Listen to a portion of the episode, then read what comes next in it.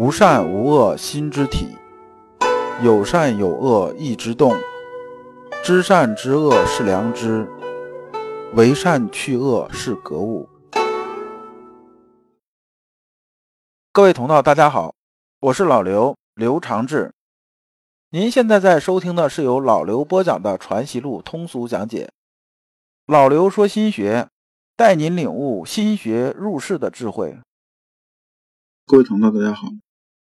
今天我们继续讲解《传习录》，今天的题目是同德和一端，对应的《传习录》章节是二四九、二五零。我们看《传习录》原文：或问世事亦务养心，然要之不可以治天下，何也？这句话的意思是说啊，佛家呢，他们也是讲养心这个事情，就是说佛家讲明心见性嘛。那么儒家呢，我们也讲修习心性。为什么佛家他不能治理天下，而儒家可以治理天下呢？这个问题啊，实际上就是佛家和儒家很大的一个区别。这个问题啊，也有很多人问过老刘，说这个，我觉得佛家也讲入世啊，佛家为什么治不了天下？说你这说，我觉得佛家比儒家要强得多，怎么样？怎么样？讲这些东西。对于啊认知比较高的人呢，我一般呢要跟他坐而论道聊一聊。有些人呢认知程度没有那么高呢，他可能阶段不到吧，往往也就一笑置之了。那么我们看先生是怎么说的？先生说呀：“吾儒养心，未尝离却事物，只顺其天则，自然就是功夫。”意思是说呢，儒家讲养心，但是呢，我们始终啊讲的是入世的东西。讲的什么？讲的是修齐治平。修呢是修身，齐是齐家，治是治国，平是平天下。修身呢就不说了。齐家呢以前管一个大家，不像现在，不是这个现在一家有五口人就已经很多人了。以前是那种大家族啊，基本上四世同堂，五世同堂，一家子人几百口子，你在里边光凭家法想把这家管好，那是不可能的。那怎么办呢？那你得既要有法的东西，也得有什么有理的东西，还得有情的东西，就是情理法都得用。然后呢，你还得自己呀有德，你德得配备啊，大家对你啊服的，那么呢这个家呢才能理顺，规矩才能建起来。治国呢就不说了，大家基本都知道，就治理一个国家了。这个平的意思是说呢平天下。什么叫平天下呢？就是在诸侯林立这种情况下，让你的国家能崛起，至少能过好吧。你比如现在全世界是二百多个国家吧，那无非就是一个放大版的春秋战国嘛，这有什么呀？对儒家来讲，这都不算是个事儿。但是佛家讲的东西呢，它就不一样了。佛家很讲明心见性，讲修字。他对修字这个层面来讲的话呢，和儒家啊相通的地方很多。但是啊，他讲的主要是修自己，也有入世层面的东西。就是说，我们在家这种居士也很多啊。就是按照佛法来修的话，基本上跟大家搞好关系是没有问题的。但是呢，他没有走到齐治平这个层面。就换句话说呢，他对管理层面这东西啊，他基本上没有涉猎的。这方向是不一样。这就说啊，治天下这个层面，我们现在讲，比如说学管理学，学什么来讲，作比成像吧。那么还是有一个基本的有一个脉络，管理脉络你得有，对吧？大家组织起来的脉络得有。但是佛家呢，显然是没有这个脉络的。那么儒家啊讲养心，最后呢，他关照的是什么呢？关照的是外面这些事物，他没有离开事物，他讲的是入世践行。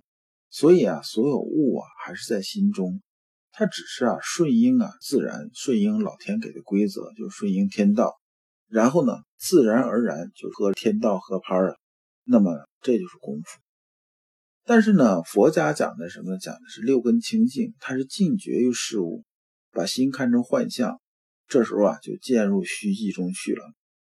就佛家讲的快乐和儒家讲的快乐不一样。佛家讲的快乐是说什么呢？说人生世间如至荆棘丛中，心不动则不痛，心动则痛。是说呢，我们之所以痛苦啊，是因为我们有情，有情呢就会伤到我们。如果啊，我们六根清净无情了，那自然就没什么东西可以伤到我们了。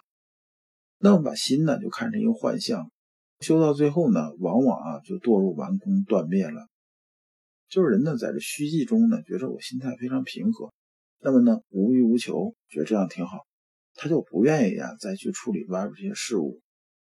所以啊，佛和儒啊，你看这个方向也是不大同的。我们那儒家讲的什么呢？讲未知生焉知死，说你知昼才能知夜。我们不讲啊彼岸，不讲来世，不讲死后，讲的什么呢？讲的是活在当下。你现在怎么样？你活着你得活好啊，活都活不好，你谈什么死啊？这是儒家的这种态度。那么呢，儒家强调的是什么呢？心是活泼泼的，是生生不息的。就天地之大德曰生，我们讲的是这个，讲的生生不息。而佛家修的呢，往往是修的什么呢？修的是来世。说我现在修到这种程度，那我将来再入轮回怎么怎么样？这盯着方向就不一样。儒家盯的是生，佛家盯的是死。那么呢，儒家求的是有，佛家求的是无。最后修佛家的呢，有很多人呢没有办法达到这种大智慧呢，最后呢就堕入顽空断灭了。这里面讲一点呢，就是关于啊佛家讲慈悲这事儿。慈悲呢，很多人就把这慈悲啊等同于儒家的温良恭俭让。其实啊，这个理解稍微就有点偏了。慈悲这个事情呢，和我们讲温良恭俭让呢，是表象似乎差不多，但是要知道。慈悲呢，不是什么呢？不是无原则中退让，不是软弱，不是懦弱。那么呢，也有啊，金刚护法这一怒啊，不是这样子的。所以啊，先生在赣南平匪的时候啊，杀了很多人，也是为后人所诟病的。后人就说：“哎，你看你这个先生，你这还讲的什么什么，天天讲仁义道德，怎么还杀这么多人呢？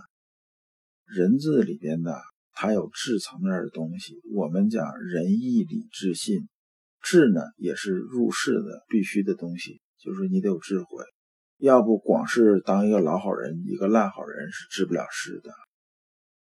二五零，或谓疑端。那么这里边呢讲同德和疑端呢，我们一般都认为和这个儒家我们倡导的方向一致的就是同德，方向呢不一致的呢就是疑端。那么关于啊，什么是同德，什么是夷端呢？我们看先生怎么解释的。先生说啊，与渔夫愚妇同的是为同德，与渔夫愚妇夷的是为夷端。其实讲这意思呢，就是讲的推己及人，将心比心。就说呢，良知这个东西啊，是普天下人都是一致的。作为啊小老百姓来讲啊，没有见过什么太多世面的。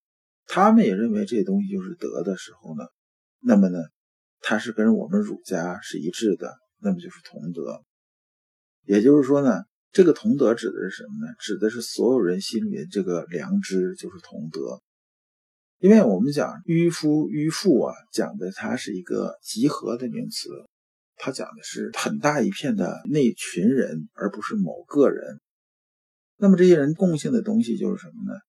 就是心里边有的这种良知，那么良知呢，也正好是我们儒家所推崇的。那么所以呢，这个良知呢，就是同德。与他们相宜的，就是与他们心里边良知啊不一样的东西是什么呢？就是异端。所以真正的为儒者是以天下为己任的，而不是去标新立异，不是啊特立独行的。那样啊，本身呢就已经偏道了。如果你不知道如何进入心学殿堂，如果你在为人处事时经常左右为难，如果你在入世践行时经常茫然无措，那么你可以加老刘的微信。老刘的微信是老刘说心学的首字母加三个六。老刘为你答疑解惑，带你趟过晦涩的暗河，到达智慧的彼岸。